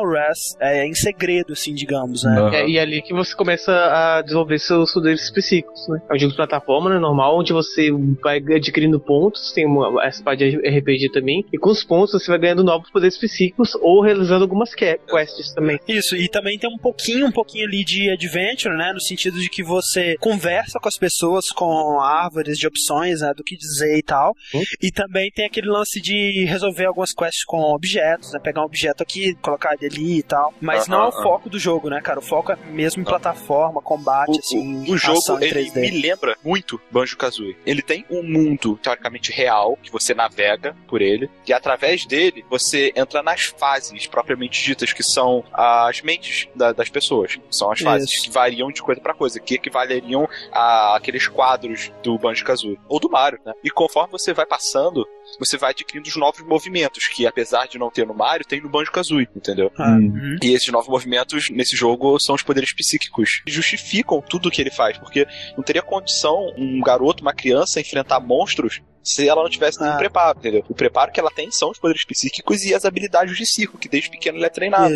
E, cara, é muito legal porque você se identifica muito com ele, porque apesar dele ser o, o fodão da parada, ele não é desde o princípio fodão, sabe? E você vai Ah. é, evoluindo junto com ele e você vê que ele, ele é um cara destemido. E É um cara assim, bem você confiante, vai assim, levando ele mesmo. Exato. Um detalhe sobre o design dos personagens é que cada personagem realmente tem um design próprio e tem uma caracterização própria. Você chega no personagem e ele- é muito bem caracterizado, ele tem essa personalidade dele. entendeu? Tipo, você não confunde dois personagens. Isso é bem legal, né? Você tá num acampamento, e é realmente um acampamento, né? Tem um mapa enorme, né? Aberto, assim, e tem todas as crianças que estão lá, né? São várias crianças, e cada uma com, além de um visual próprio muito característico, elas têm todas uma personalidade característica, uma historinha, assim, uma, uma sub-historinha ali. Ela é amigo de alguém, inimigo de outra, uma é um nerd, o outro é o Bunny É, e- lá, o Cara, outro é o... que é aquele legal- Bunny, velho, eu tenho dó dele, de tão feio que ele é, velho. Ele é Tá. muito feio, né, cara? Ele é velho. Ele é muito- Uma dupla de personagens que eu acho um dos mais carismáticos é, é aqueles dois que tem a banda. Aham. Aí a, a É, menininha é uma piromaníaca, então ela tudo quer,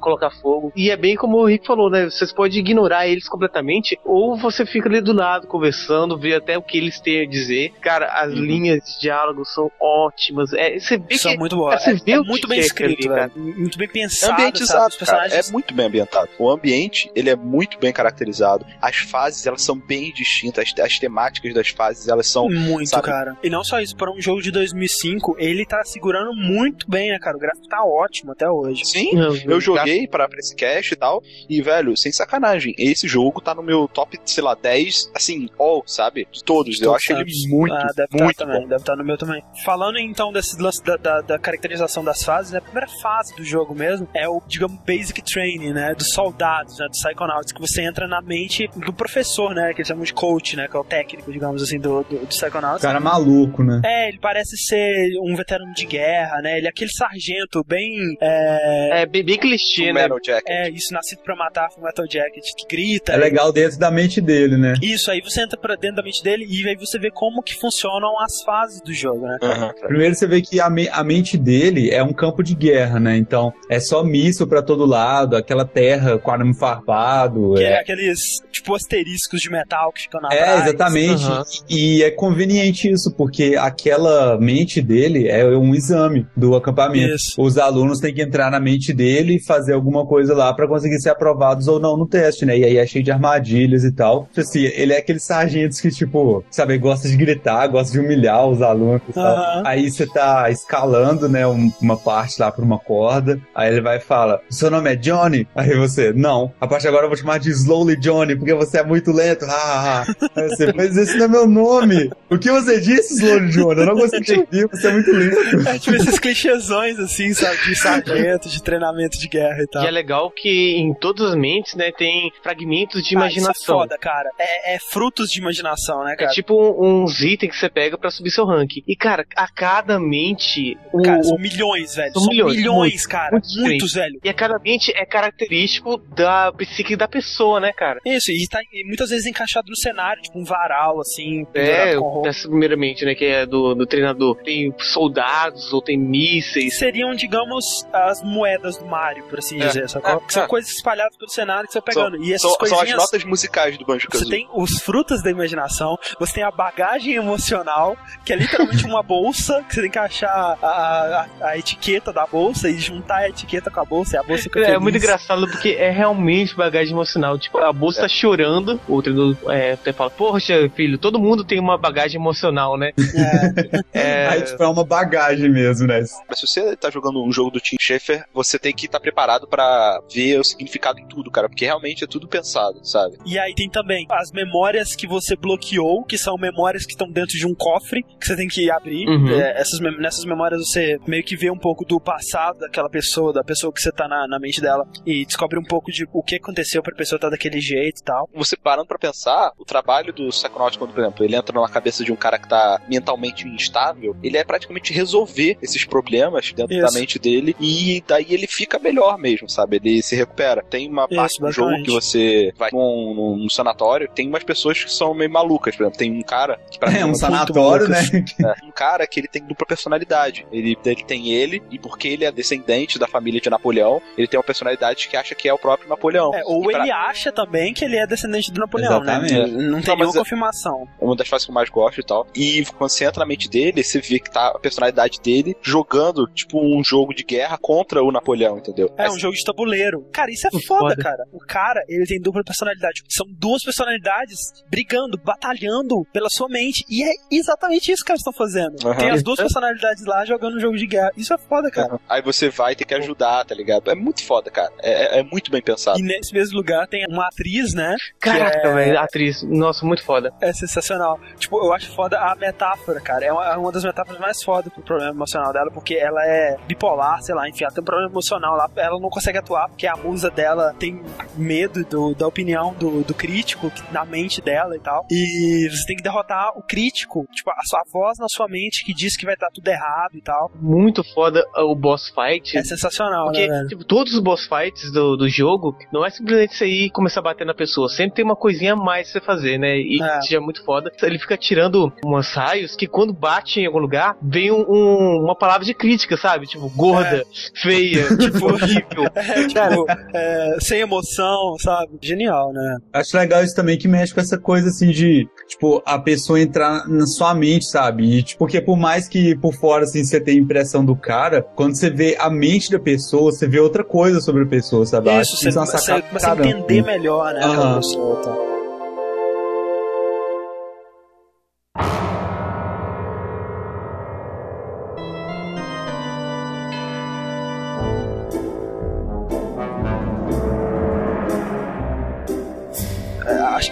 Duas melhores mentes, que são uma depois da outra, o do peixe, né? Linda. Ah. No acampamento tinha a maior lenda que existia um monstro do lago e tal, que era um ser terrível, e aí tem um, um menino lá que morre de medo do monstro do lago, ele... Aí, tipo assim, você acaba conhecendo o monstro do lago, só que, tipo, o monstro do lago é super simpático e tal, sabe? Ele te ajuda, ele te É, transporta. não, na verdade, você, o monstro do lago, ele atacava as pessoas porque ele estava sendo comandado, né? Ele, ele ia, pegava as pessoas por conta do, digamos, o mestre do mal do jogo pra ele executar seu plano maligno nas crianças, né? E aí, você acaba tendo que entrar dentro da mente do monstro do lago, Mas né? André, por que, você não pode atravessar nadando? Porque a sua família foi amaldiçoada a morrer na água. Olha que foda isso. É. É. É a primeira vez, eu acho, que no jogo a água tem uma razão te matar ou te, tipo, ressuscitar, É, sabe? verdade. Como toda a história do Tim Schafer, é, ela tem uma trama por trás, assim, de meio que de conspiração. É, na verdade, o, o lance é que tem alguém, né, movendo os cérebros das crianças do acampamento pra um plano maligno dele. É muito engraçado que, tipo, pra remover o cérebro das crianças, dá um pó pra pessoa espirrar e ela espirra o cérebro, sabe? Pá, e É. na parede o cérebro, assim. Que ótimo plano, né? E, tipo, é legal que a pessoa não morre, sabe? Ela fica vagando, tipo um zumbi, dizendo TV, TV. Crítico, né? Caraca, velho. Você que gosta de TV, você é um zumbi sem É, cérebro. talvez você tenha espirrado seu cérebro, por isso você gosta tanto, né? Então, voltando a, a, então, as duas melhores fases do jogo, né? Pois é. Tem a, a Langfishopolis.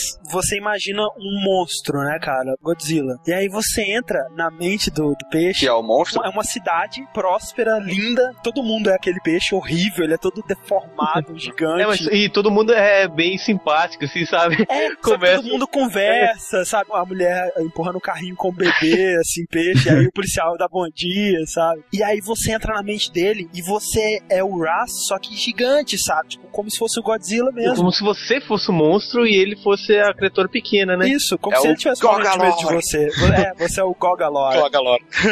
Eu acho isso genial também, porque mostra, tipo assim, né, a, a insegurança que mesmo o cara sendo um monstro, você acha que ele é invulnerável por dentro, você vê o nível de segurança que ele tem também, né, velho? Quando falam que a barata tem mais medo de você do que você dela, é basicamente isso, né? Basicamente É. isso. Você vai ouvindo as transmissões de rádio, assim, das, das Nossa, notícias da ótimo. TV, dizendo que o Gogalor chegou e vai matar todos nós, sabe? tipo, E é muito legal que ele fala, não, o Gogolá chegou, vai matar todos nós, socorro, fujam. Aí quando vai chegar no final, é, raptar bebês são bons. É. Tem, tem uma mensagem. Raptar bebês humanos é legal. Sempre escondeu o humano raptado. Eles mandam o exército contra você, tanques de guerra, aviões, assim, você vai destruindo os aviões e tal. E aí, no fim das contas, né, cara, eles chamam. O outro figura que seria o herói deles, né? Que estaria ali pra combater você. A, a roupa que ele tá, não tem como você não pensar em Ultraman, cara. É, é foda, tipo, é uma referência foda, assim, pro, pra Tokusatsu, pra coisa japonesa, assim. E, velho, é muito engraçado, sabe? Tipo, ele é aquela coisa bem japonesa de que você tem que dizer o nome do seu golpe pra soltar ele, sabe? É e aí ele, tipo, descreve o golpe. Deadly Triangle Blade.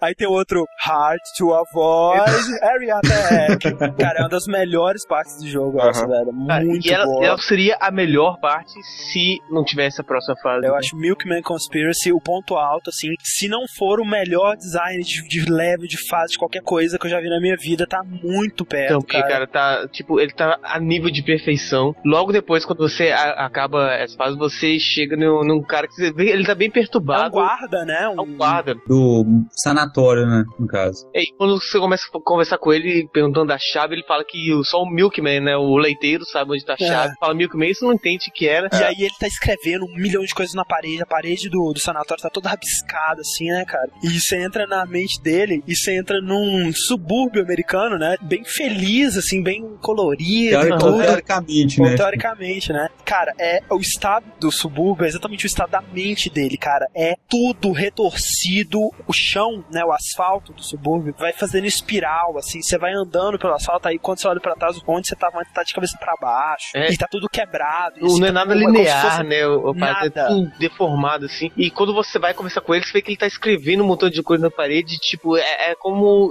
aquela pessoa que. obcecada por uma conspiração, né, no caso. Exatamente. É, e, E- é e cheio aí, de câmeras, né? E coisas do tipo lá. Isso é tudo, tudo, cara. Todos os objetos, é, hidrante, moita, carros, lixeiras, tudo. Quando você não tá olhando, sai uma câmera e te fotografa, sabe? Tipo, É, conspiração, sabe? E, e todo mundo, todo mundo, exceto é, os personagens que são umas, umas menininhas, né? todos os spies, cara, todos os espiões ali que estão fingindo. É, muito cara, engraçado. É genial isso, É, velho. é genial, é genial. Eles são os espiões, casacão com aquele chapéu assim. Só que o objeto que eles estão segurando simboliza o É, disfarce. tipo, né? em vez deles estarem disfarçados, tipo, sei lá, é, eles ficam andando pra um lado pro outro falando, eu sou da companhia telefônica, eu conserto seu telefone. E aí ele tá só segurando um telefone na mão, sabe? Só que ele tá vestido de espião. E é muito engraçado. Eu sou eu conserto telefones. Eu poderia estar ouvindo o conversa de todo mundo, mas minha política disse para não fazer isso.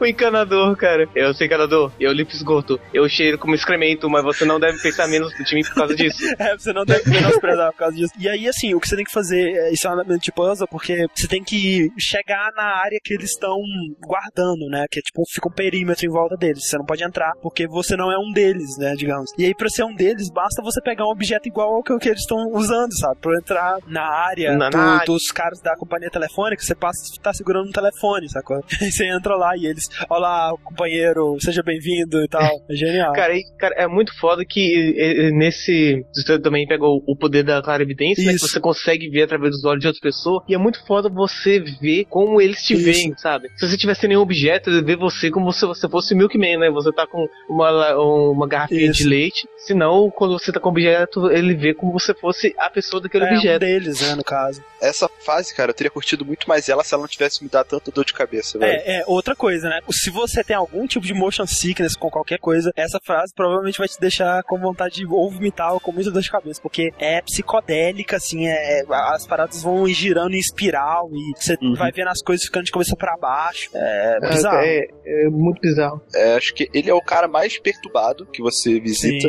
E, e mesmo depois de você completar a fase, ele não tá totalmente são. Não tá, é verdade. E outra, é legal quando você encontra o Milkman, né? Ele tem as garrafinhas de leite, que são na verdade coquetel molotov, né, cara? De leite. Aham. Ele joga. A fase que eu mais gostei de jogar foi a do tabuleiro, do Aham. Napoleão. A fase que eu achei mais divertida foi a da a dos peixes, mas a fase que eu achei que tem a arte mais legal é a da pintura. Com certeza. Eu acho essa Ah, fase sim. chata, mas É, eu. é, né, eu também. Eu acho a fase muito chata. Eu não perdi tempo procurando coisas nessa fase, sabe? Eu já tava meio que sem saco. É, é um artista, né? A história dele não é muito boa, mas a, a fase dele é sensacional, que é, é- é muito estilizado, mais ainda do que o normal, né? Uhum. Tudo é preto e os contornos são cores tipo rosa, vermelho, vermelho, verde, é Aham. tudo muito vibrante, assim, é, é muito É, legal a, o estilo é a dela. arte mais bonita mesmo do jogo. Uma coisa também muito legal que, que deu pra pegar assim de cara, né? É quando você começa na fase, é no meio das fases tem uns cachorros vendendo quadros, né? Ah, é. Quando você vê o primeiro cachorro, você já cai a ficha na hora, que do, aquele quadro dos cachorros jogando poker, né? Isso, E, é. e tanto que os cachorros mesmo comentam, ah, tem saudades dos meus outros amigos cachorros. a ficava e depois, poker." quando você cura o cara, ele pinta esse quadro dos cachorros jogando poker. Aham, sim.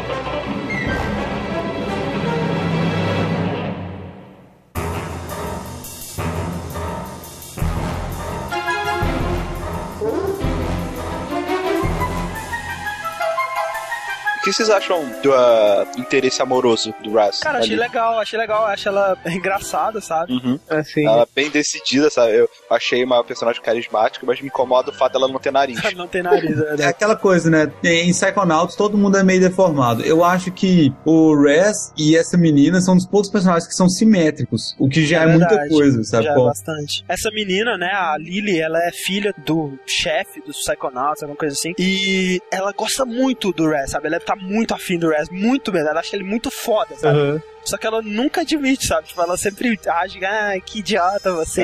Aham. e, tipo, às vezes ele lê a mente dela, né? Isso, só que aí às vezes, às vezes ela tá tipo pensando assim, então, que hora que você vai me beijar, sabe? Tipo, É. e, e aí ele tá vendo assim, e ela fica toda.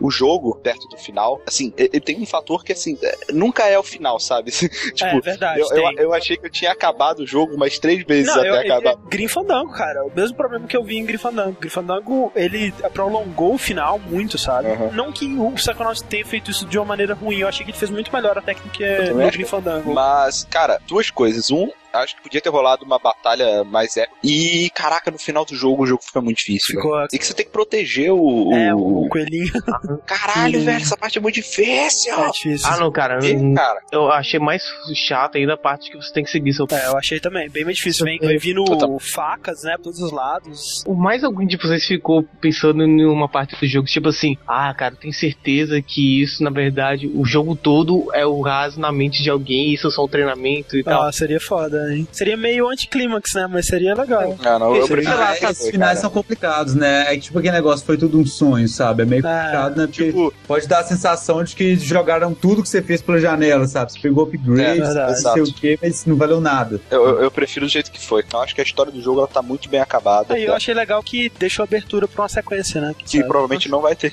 Não vai ter. O Psychonauts, então, né, em 2005, ele lançou, foi recebido de braços abertos pela crítica, né, ele recebeu o prêmio de jogo do ano pela Eurogamer, né, Eurogamer conceituadíssima, British Academy Video Game Awards ganhou o melhor roteiro, na EGM, melhor jogo que ninguém jogou, exatamente porque ele foi um fracasso comercial, cara, um fracasso inacreditável, sabe? Depois de um ano dele ter lançado, cara, tinham vendido menos de 100 mil cópias, cara. É, muito É, pouco, é sabe? Cara, e, e agora? A gente quer compensar esse tempo, velho. Você tá ouvindo o cast, compre Psychonauts no Steam. Isso, exatamente. Olha só, de 1 a 10, Fernando, quanto você recomenda esse jogo? Cara, é, é uma quantidade tão absurda, tão absurda que eu diria, sei lá, bicicleta. Bicicleta. Não- Não o meu amarelo da 3, hein? Jogue, por favor, 10 dólares no Steam, cara. 10, 10 dólares. no Steam. Cara, como a gente queria estar ganhando alguma coisa por isso, mas a gente não tá. A gente tá recomendando porque o jogo é foda. E se eu não me engano, também tem ele na Live Arcade, Xbox Live Arcade. Tem, tem, é verdade. Não morra sem jogar esse jogo. O fracasso comercial dele não tem nada a ver com o Tim Schafer, nem com o- a produção do jogo, nem nada, né? Eu acho que muito por causa. Tipo, no começo, né, da produção do Psychonauts, eles tinham um contrato de exclusividade com a Microsoft. O jogo ia sair exclusivamente pro, pro Xbox, né, na época. Aham. E a Microsoft ia ser a publisher do jogo. Só que, de repente, assim, do nada, eles falaram não, cancelaram, sabe, a parceria. Deixaram pra lá. Se eu não me engano, o cara que tava fazendo essa intermediação, né, da Microsoft, ele Foi saiu demitido. da Microsoft. E aí, por isso, aí a Microsoft não teve interesse, né, de continuar suportando É eles, isso. infelizmente. Ah, tipo uma parada política, assim, né, cara? Depois eles conseguiram um contrato com a Majesco. Majesco, que Tipo, porra é essa? a Jess- Cara, olha só, Majesco publicou jogos fantásticos como Blood Rain e aquele jogo do Tubarão pra PlayStation 2, sabe? O filme Tubarão, que é Nossa. horrível. Meu Deus, como é Cara, ruim. esse aí é o, Nossa. é o astro da- da- dela, porra. Ah. Ela pode falar, eu publiquei Psychonauts, velho. Ok, mais alguma coisa? Cara, não, Não. só jogue Psychonauts. É a minha, minha frase de É, é o dever, é o dever de casa até semana que vem, né? Quando continuaremos a, a obra, vida e obra de Tim Schafer com o review, né, do Aham. mais novo jogo Brutal Legend. Então, é isso, né? Mandem seus e-mails, comentários e game over.